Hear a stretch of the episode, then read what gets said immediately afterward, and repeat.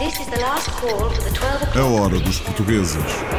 Rio de Janeiro, Paris, Luanda, Delhi, Cairo, Macau, Oslo, Kiev, Buenos Aires. Toronto, Nova York. Berlim.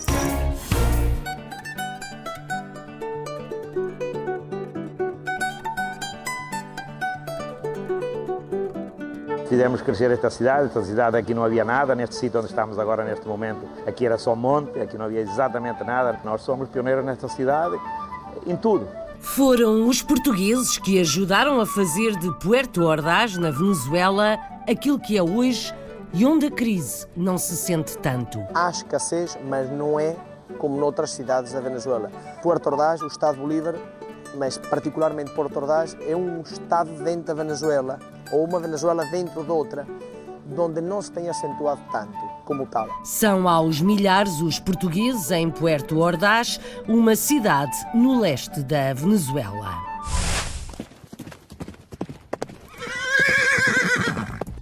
Mais a norte, em Wellington, Estados Unidos, um cavaleiro português trabalha com estrelas da arte equestre. Temos o acesso direto diário, estarmos a trabalhar com os melhores cavaleiros do mundo, com aqueles cavaleiros que eu, quando era mais novo, via na televisão, nos canais desportivos. Na altura foi uma coisa que me suscitou muito a vontade de vir para cá, para os Estados Unidos. Um cavaleiro português, treinador de cavalos para competição nos Estados Unidos. Na costa oeste, Califórnia, outro português aterrou e ficou. É tour manager de músicos, ou seja, acompanha-os em digressões nos Estados Unidos. A primeira vez que vim à Califórnia foi em 2010, era tour manager dos Diolinda, que estavam a fazer uma digressão aqui nos Estados Unidos. Recordo-me perfeitamente de aterrar em São Francisco e ficar maravilhado com as semelhanças com, com Lisboa, onde eu vivia na altura. Levar músicos portugueses à América é uma das missões deste tour manager em São Francisco. Em Paris, uma francesa apaixonada por Portugal abriu o Lisbon Café. Regressei em Paris há cerca de três anos, mas quando cheguei aqui senti-me desenraizada, como se a minha casa tivesse sido em Portugal e, de facto, se calhar tornou-se mesmo a minha casa. Uma parisiense com o coração em Lisboa. O fado de Coimbra chegou a Londres e ao Reino Unido, o fado e tudo o que representa. O fado ainda me dá mais saudade de casa, de, de tudo o que nós deixamos. Esta parte, naquela parte, e todos, todos. Levámos a saudade, levámos uh, a alma, o sentimento. Sentimentos portugueses à guitarra em Londres. E futebol também. Em Londres, como na Madeira, o Santa Cruzense é um clube com alma portuguesa e treinos ao sábado para os mais novos. O meu filho ama isto, futebol. Há um tempo atrás pedia-me muito para vir jogar futebol. Então procurei aqui o Santa Cruzense porque ouvi falar muito bem do Santa Cruzense. À semana ninguém o põe a pé. Ali é difícil pô-lo a pé. Ao fim de semana, 7 horas já está a pé para vir jogar futebol. A mãe que leva o filho aos treinos da bola em Londres. Professora de português na Alemanha e autora de livros infantis publicados em Portugal, Margarida cria personagens que ajudam na vida real. É uma menina que é diferente de todos aqueles meninos que estão dentro da turma. Portanto, ela tem algumas dificuldades motoras. Além do mais, hum, os direitos de autor revertem todos a favor da Acácia. As histórias e a realidade. Agora números. No Canadá, Montreal, o Ferreira Café tem uma carta de vinhos 100% portuguesa e premiada. O Ferreira Café é o único restaurante no mundo e que tem uma carta de vinhos portuguesa.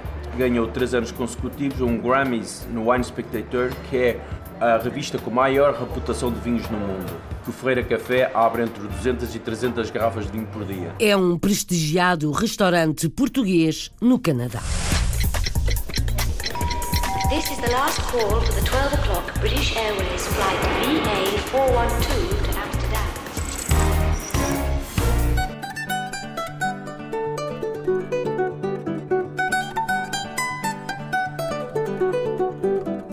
Há quem diga que parece um país diferente, Puerto Ordaz, na Venezuela, onde vivem milhares de portugueses que ajudaram a erguer aquilo que a cidade é hoje. A crise económica, social e política não é sentida em Puerto Ordaz como em Caracas. Os abastecimentos vão chegando, os preços é que estão demasiado altos.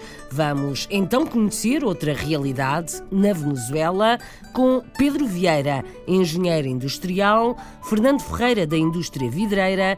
João Macedo, que se dedica às padarias, e ainda o cônsul honorário Vítor Vieira. Testemunhos recolhidos pela reportagem de Felipe Gouveia.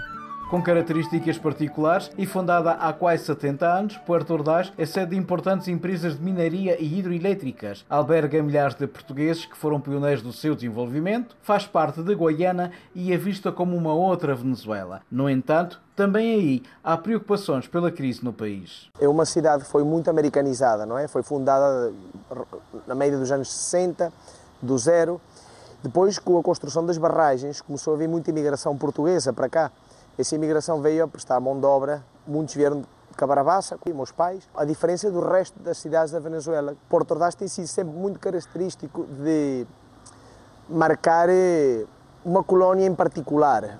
Estamos longe do resto do país e estamos, de certa forma, compenetrados também com o que temos aqui. Fizemos crescer esta cidade, esta cidade aqui não havia nada, neste sítio onde estamos agora neste momento, aqui era só monte, aqui não havia exatamente nada, nem casas, aqui na parte traseira minha havia só uma pequena organização. Nós somos pioneiros nesta cidade em tudo.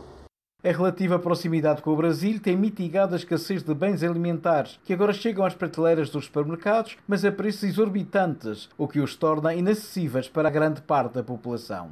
Há escassez, mas não é como noutras cidades da Venezuela. Puerto Ordaz, o estado de Bolívar, mas particularmente Porto Ordaz, é um estado dentro da Venezuela, ou uma Venezuela dentro de outra, onde não se tem acentuado tanto como tal. Se o tema das farinhas, os amigos das padarias têm passado alguma dificuldade em arranjar matéria-prima para as farinhas, isso sim que não se pode esconder. Agora o mercado é dolarizado e, e vendemos em, em bolívares. Isso faz que o mercado tende a baixar um pouco a venda por o preço do pão. Tem-se as graças, também estamos trazendo do Brasil e açúcar, manteiga, margarina e o azeite também. Os supermercados e as grandes cadenas têm, eh, também vêm do Brasil, mas tu podes comprar aqui no mercado. São produtos muito caros para a economia venezuelana. Eu pergunto-me como é, como é que as pessoas conseguem sobreviver. Não é viver, já não estamos a viver, estamos a, a sobreviver. É uns preços que, que, Não sei como é que fazem as pessoas para poder so, é, sobreviver. É muito difícil, os preços são sumamente caros, sumamente caros e difíceis de, de, de arranjar as coisas, não é? As coisas básicas, vamos falar de coisas básicas, seguramente as comidas, os, os, produtos de higiene. O pessoal aqui, temos muitos anos, sobre eu, pessoas que têm 50 e 60 anos, não querem, com tudo o que está passando, abandonar a Venezuela. Tampouco foi fácil para os portugueses chegarem aqui há 40, 50 anos. Havia outros tipos de problemas. Neste momento, o problema que realmente ataca é a inseguridade, que é, é total. Mas eh, vamos a pensar que isto vai mudar e eu creio que mais cedo que tarde.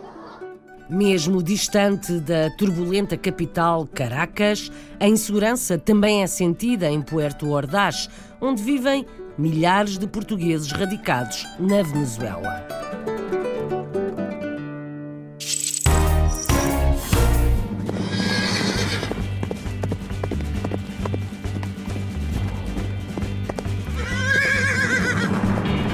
Um cavaleiro português que treina cavalos para todo o mundo em Wellington, capital mundial do hipismo, no inverno.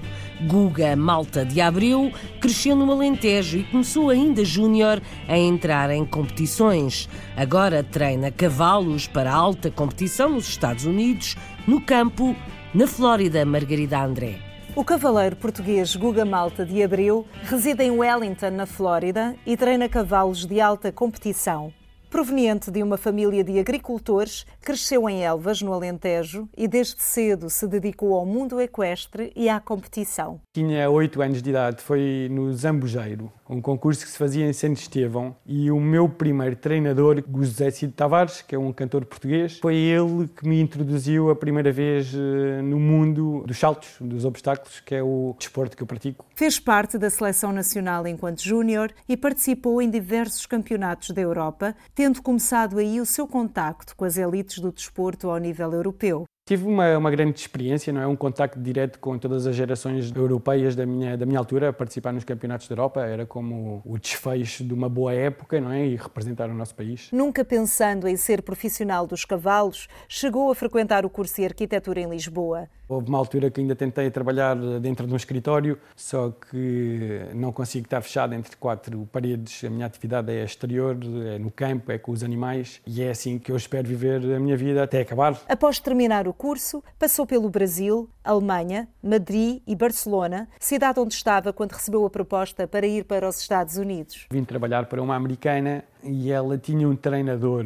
que é o número um da América, um desportista que eu sempre quis seguir e estar próximo, de trabalhar uh, perto dele, na altura foi uma coisa que me suscitou muito a vontade de vir para cá para os Estados Unidos. Temos o acesso direto, diário, estarmos a trabalhar com os melhores cavaleiros do mundo, com aqueles cavaleiros que eu, quando era mais novo, via na televisão, nos canais desportivos, Guga trabalha diariamente com vários cavalos, preparando-os para as próximas competições em que irão participar. A manager prepara diariamente uma lista dos cavalos que nós temos que montar.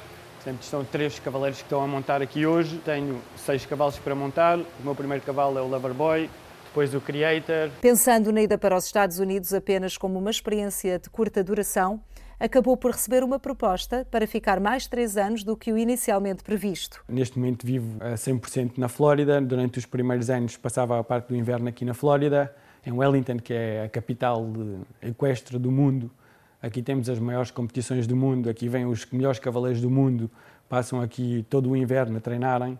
Apesar de considerar ter uma vida boa e estável nos Estados Unidos, sonha um dia poder voltar para a Europa. Temos umas grandes competições na Europa estar ligado com os cavalos a nível profissional e durante o inverno vir para aqui. Há muitos cavaleiros europeus que vêm para aqui treinar durante a época de inverno e durante o verão as competições fortes e tudo uh, normalmente são na Europa. Para Guga, a sua maior vocação é formar cavalos.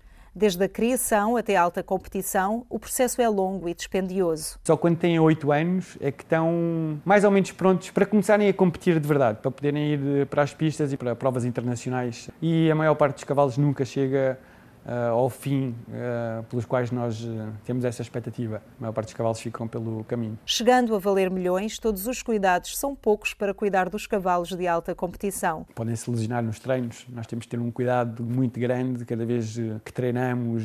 A acupuntura, temos massagistas, temos dentistas, temos veterinários de alta competição sempre atentos aos cavalos. Os laços que se criam entre o cavaleiro e o cavalo são fortes cria-se uma afetividade mútua através da vivência diária. Há uma química, uma fusão entre um cavaleiro e o cavalo, não é?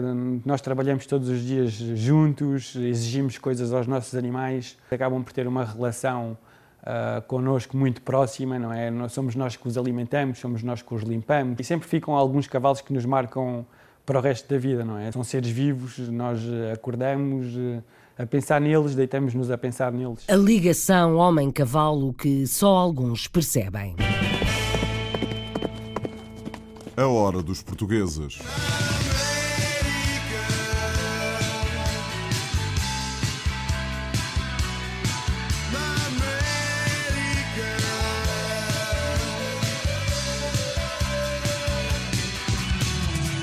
Outro português que aterrou nos Estados Unidos e se encantou por São Francisco. A primeira vez que vim à Califórnia foi em 2010, era tour manager dos Diolinda, que estavam a fazer uma digressão aqui nos Estados Unidos. Recordo-me perfeitamente de aterrar em São Francisco e ficar maravilhado com as semelhanças com, com Lisboa, onde eu vivia na altura. Nelson Gomes dirige digressões internacionais de músicos, é tour manager e já levou muitos portugueses à América. Brevemente vão os Dead Combo, mais à frente Gisela João. É o trabalho deste tour manager, agora com sede na América, Nelson Ponta Garça. Nelson Gomes é um jovem português a residir na Califórnia. Veio para os Estados Unidos como tour manager e tem aproximado a música portuguesa à Califórnia e aos Estados Unidos da América. A primeira vez que vim à Califórnia foi em 2010, era tour manager dos Diolinda, que estavam a fazer uma digressão aqui nos Estados Unidos.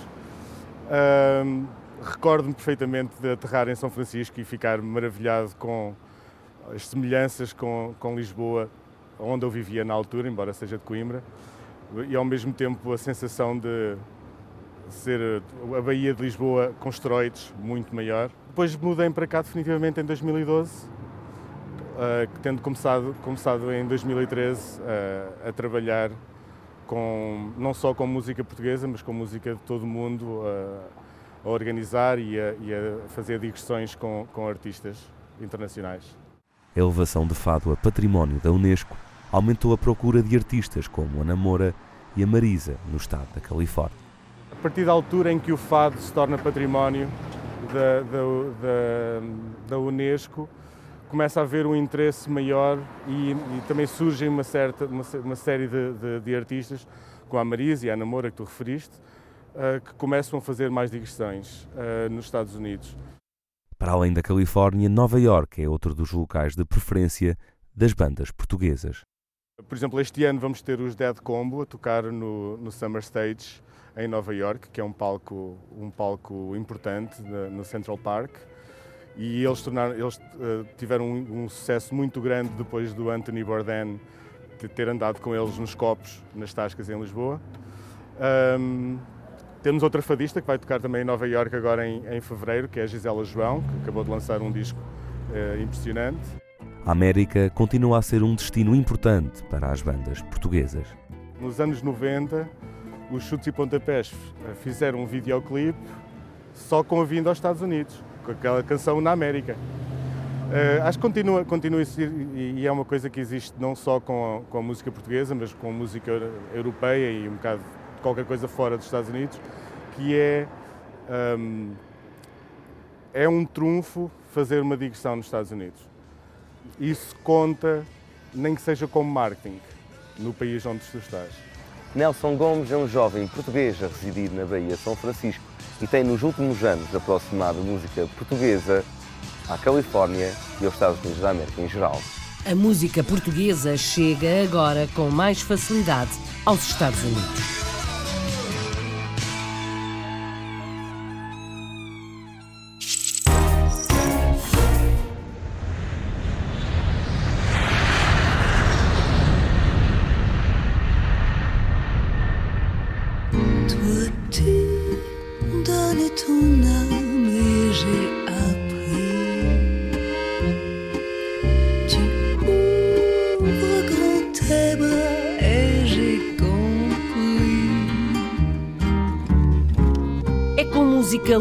Lusófona que aterramos em França, Paris, depois de viver em Lisboa, de ganhar uma nova vida, Sylvie Selavie voltou à capital francesa cheia de saudade.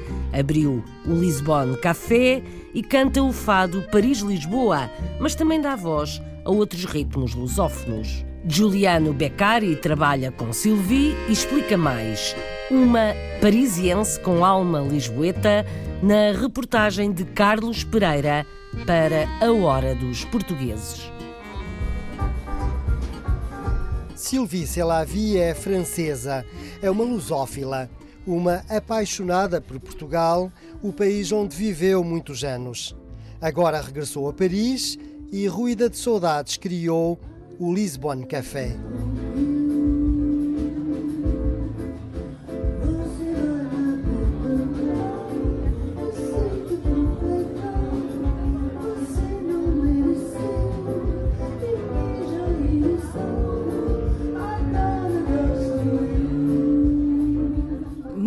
Pessoas me perguntaram, mas tu, tu és de nacionalidade francesa e uh, por que estás a fazer, uh, cri, por que crias com os músicos Lisbonne Café?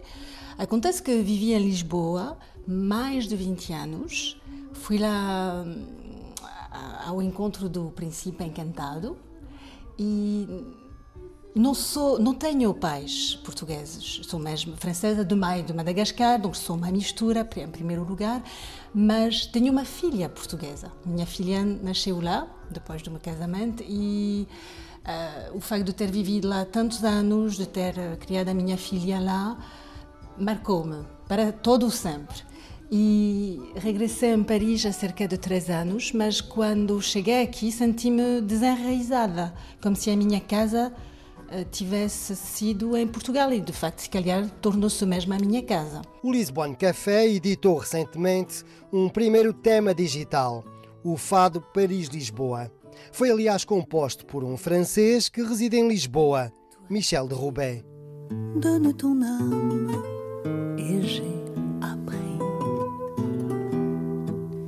Tu ouvres grand tes bras et j'ai.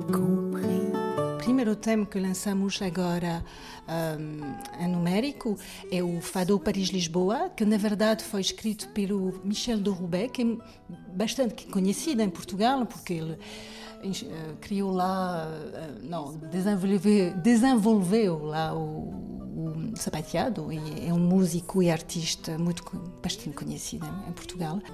O Fado Paris-Lisboa é um tema mais assim, o carro-chefe, que a gente diz, né? emblemático do, do trabalho que é justamente o encontro da, da, da, da França com, com, a, com Lisboa.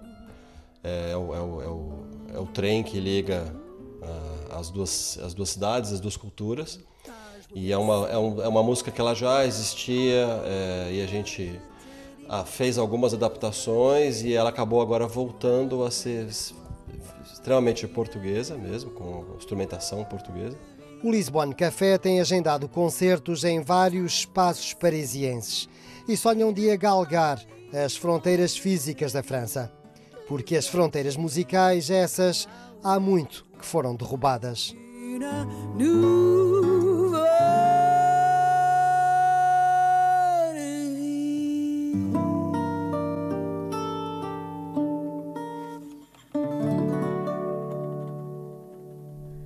Fado a unir Paris a Lisboa.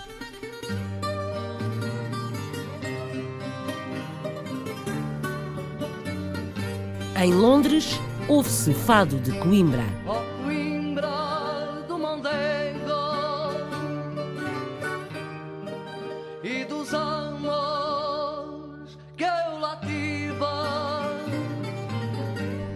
José Ribeiro canta, Pedro Abreu e Tiago Gomes acompanham à guitarra para matar saudades ou dar de beber à dor da saudade que insiste. O grupo Noites de Coimbra leva o fado a vários pontos do Reino Unido e sonha com o mundo, como vamos ouvir na reportagem de Mara Alves. José Ribeiro é um fadista português a viver no Reino Unido de Portugal, traz o fado no coração. Não percas tempo meu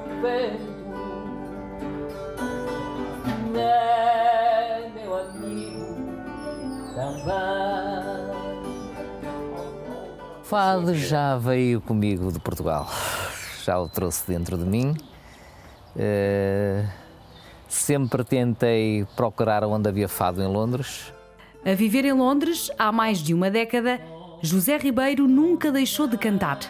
Há um ano, cumpriu um sonho: criar um grupo de fados. E começou tudo daí, há um ano atrás, e a partir daí andámos para a frente, fizemos os nossos ensaios, fizemos uma série de fados bonitos de Coimbra e somos bem recebidos, graças a Deus. Pedro Abreu e Tiago Gomes são os músicos que acompanham José, mas tocar fado, em Inglaterra, tem um outro sabor a saudade. O fado dá muita, ainda me dá mais saudade de casa, de, de tudo o que nós deixamos. E é uma maneira também de mostrar, uh, não só aos portugueses, mas também a ingleses e a outras culturas, a nossa guitarra. Eu sempre gostei de fado, sempre ouvi fado, mas nunca tive aquela oportunidade de o tocar. Uh, e depois surgiu este convite e eu achei que pronto, seria interessante, era mais uma coisa a adicionar uh, ao meu currículo. Cantar o fado fora de Portugal traz muita saudade mas também é uma forma de promover a cultura portuguesa por terras de Sua Majestade. Nesta parte, naquela parte,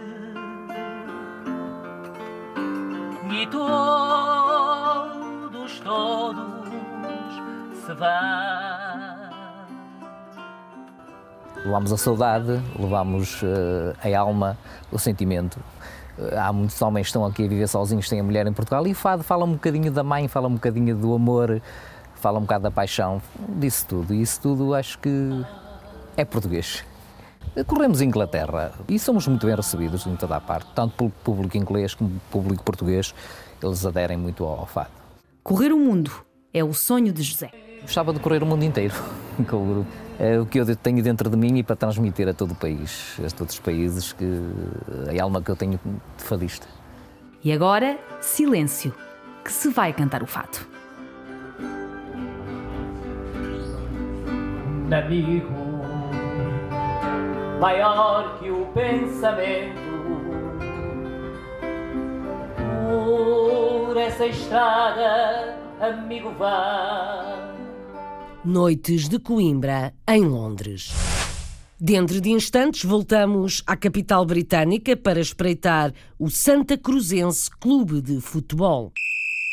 Agora está na hora da aula de português e dos contadores de histórias.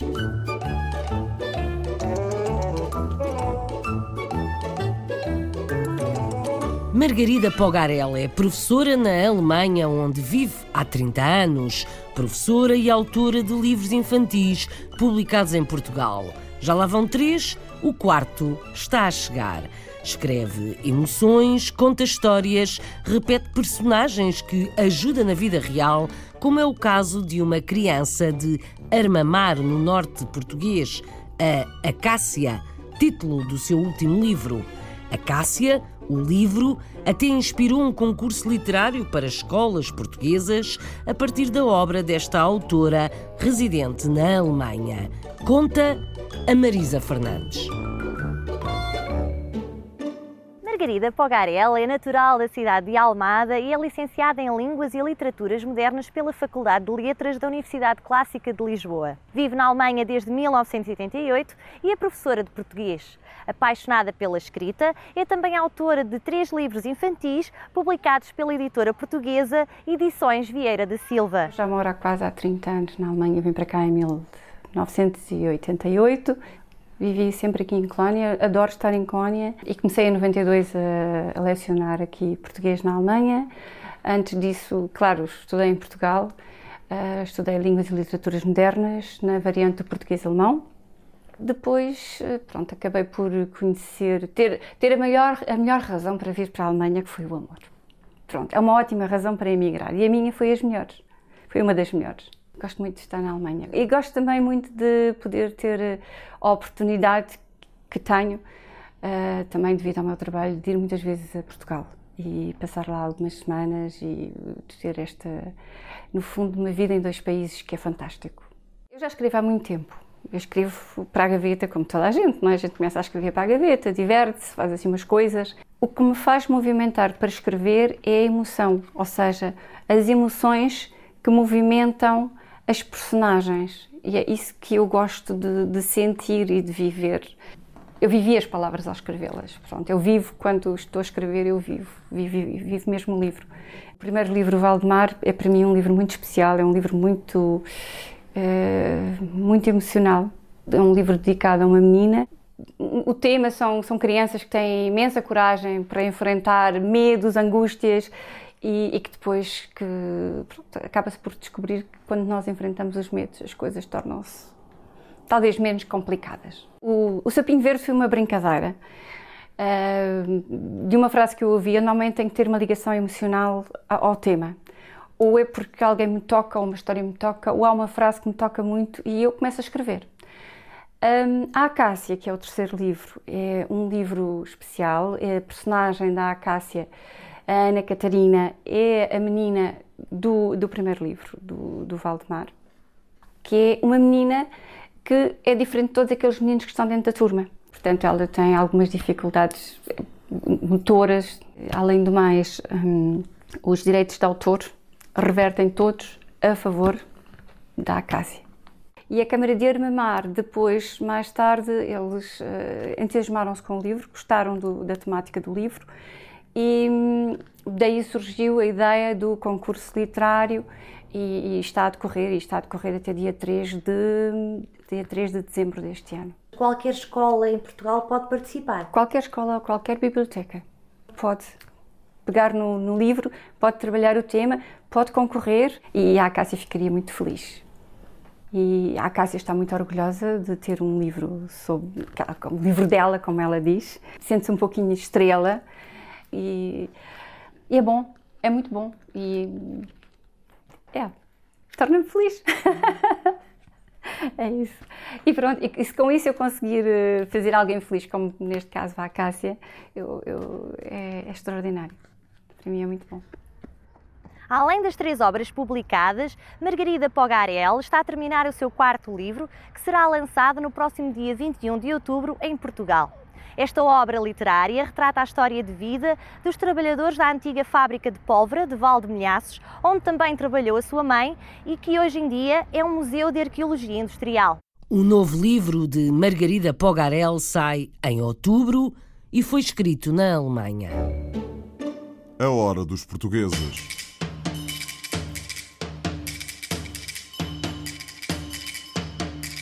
Já comi, já bebi, já molhei minha garganta. Eu sou como o roxinol, quando bebe logo canto. Tem fama de ser um dos melhores restaurantes de Montreal, no Canadá.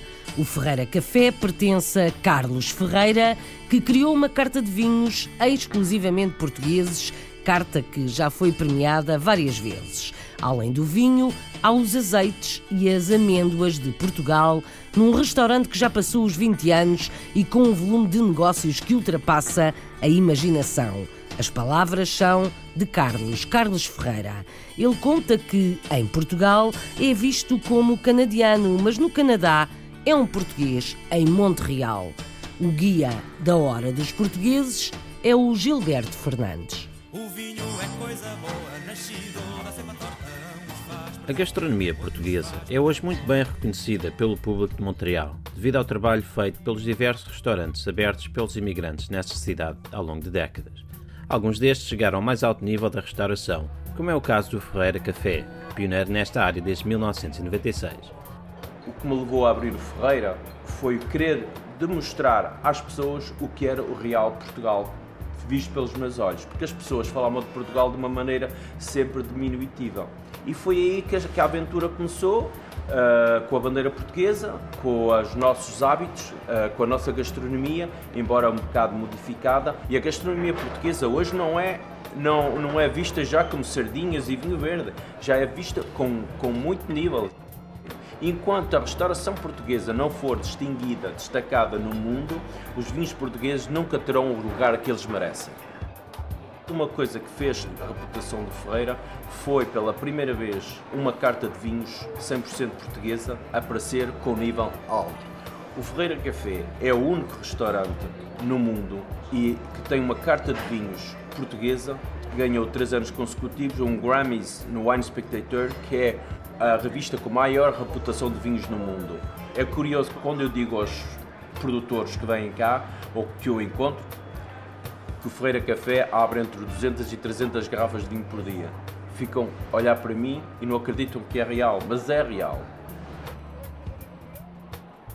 Até alcançar o sucesso empresarial, este imigrante de Aveiro teve um percurso semelhante a tantos outros trabalhadores portugueses no Canadá, onde se instalou com os pais em 1975, com 19 anos de idade. Ao, ao, princípio, quando eu cheguei ao Canadá, eu era soldador. Em Portugal, eu era soldador. Cheguei cá e continuei a fazer isso. Mas à noite era sempre um trabalho que se tinha que fazer a, além de, do trabalho diário, tinha que se fazer um part-time. E então eu era nos restaurantes que era mais fácil.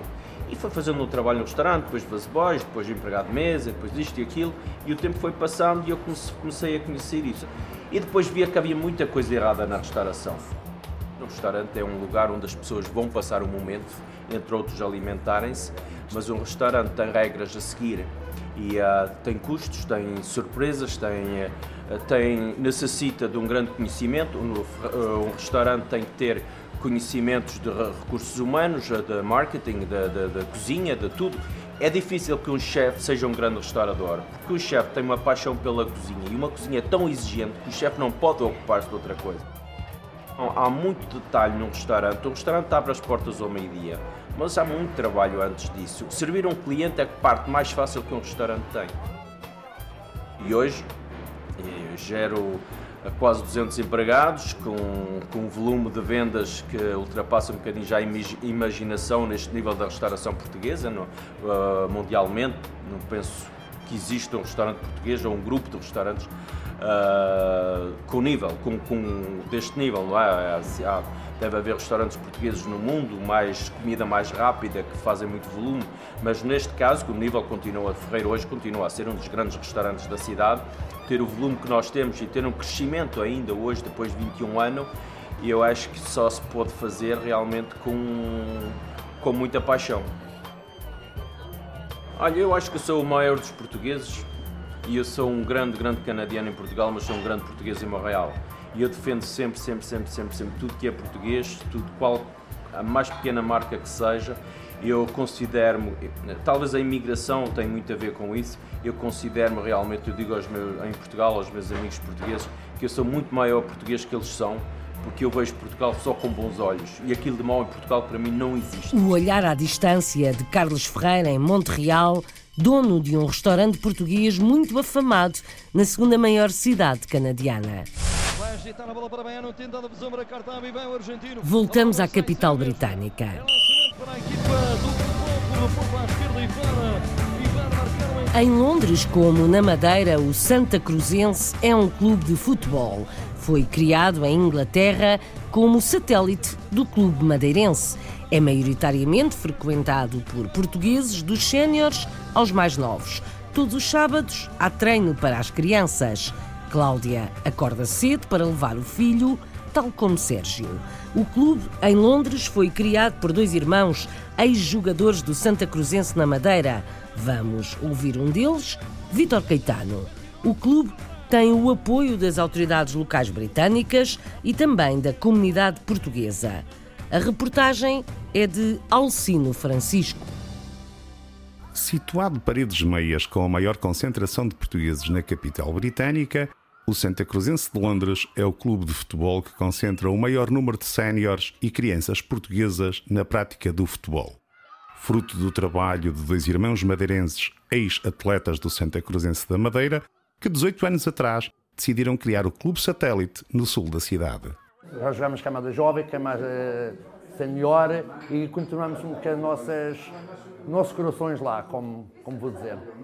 O clube começou no 1993 por um grupo de amigos. Começou por mim e por meu irmão. Nós resolvemos fundar o Santa Cruzense. Aí fomos a um estabelecimento português que era o Sr. Agostinho, que tinha o Britânia antigamente, e perguntámos ele se nos apoiava a fundar o Santa Cruzense. E foi aí que começou o Santa Cruzense. Das 100 crianças inscritas, 75% são portuguesas que semanalmente invadem o campo de treino. É assim que ao sábado, é o dia mais fácil para acordar e fazer sair da cama os petizes que correm atrás da bola no relevado do Santa Cruzense. O meu filho já está aqui há 4 anos, 4 anos. Ele acorda logo cedo e para me chamar que eu estou a dormir, ele acorda para vir treinar.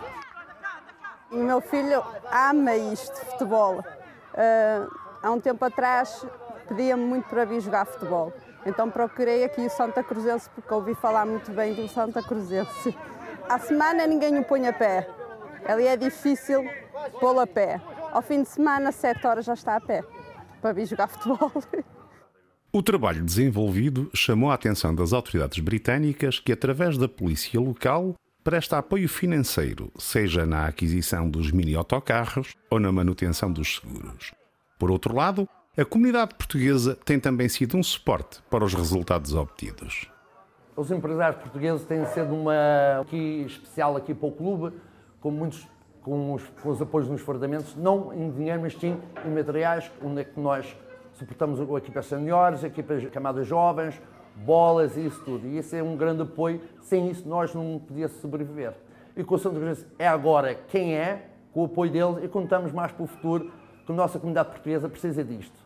Para lá das crianças, o Santa Cruzense de Londres tem ainda a sua equipa sénior que no ano de 2017 venceu a Dual Child Final e que valeu mais uma razão para festejos em português na capital britânica. É assim que a comunidade portuguesa mostra a sua capacidade de integrar os seus jovens, não apenas no desporto, mas no convívio social que os aproxima de Portugal. O campo de futebol do Santa Cruzense na metrópole de Londres ponto de encontro de portugueses. Como esta hora, a hora que já passou. O relógio não para, mas há sempre música. Neste caso, uma música que faz de ponte. O Fado Paris-Lisboa.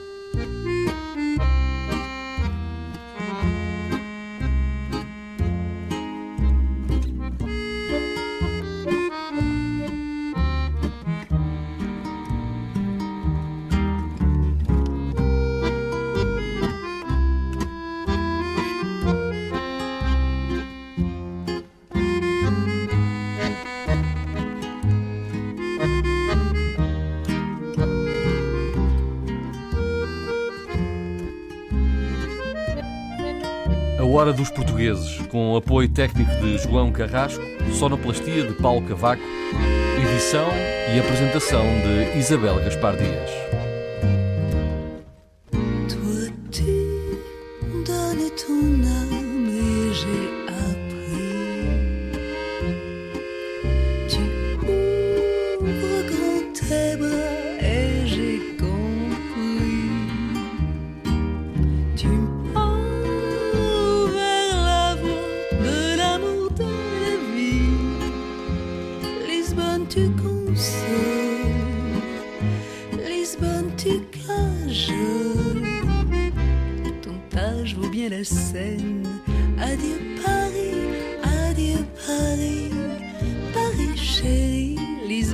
M'a donné une